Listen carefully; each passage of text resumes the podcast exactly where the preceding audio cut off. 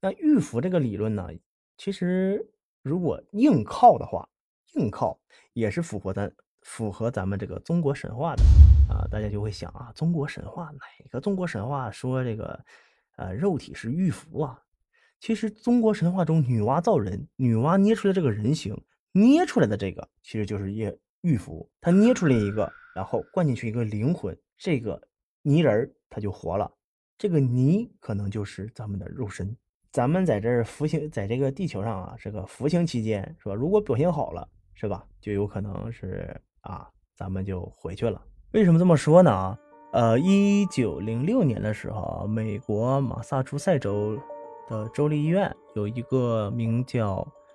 麦克特加的一个博士啊，他发现啊，病人死亡的过程中，每小时会以一安士，就是二十八点四三克的速度去递减。而病人在死亡的瞬间，体重会突然间降降四分之三的安士。然后十年后呢，一个叫卡特的美国博士重新论证了这个，呃，这个麦克特加的博麦克特加博士的这个观点，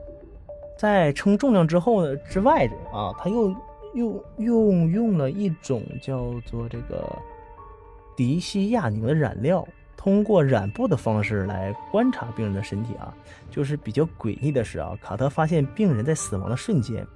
有一种犹如雾一样的发光体从病人的体内慢慢升起，然后印在了那块染布上，然后那块发光体又慢慢的变成和病人一样模样的形状，漂浮到窗外消失了。然后呢，那个卡特就是称了一下病人的体重，就是尸体的体重，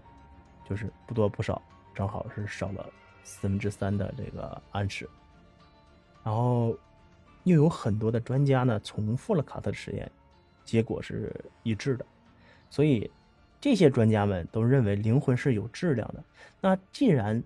确实是有灵魂的这个东西啊，人死后确实是有灵魂的，那么是不是咱们就是刑满释放了呢？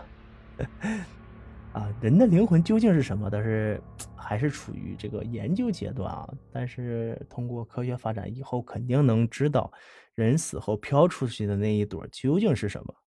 啊，咱们现在就不知道在这瞎猜了嘛，咱就猜刑满释放，咱们出去享福就可以了，对不对？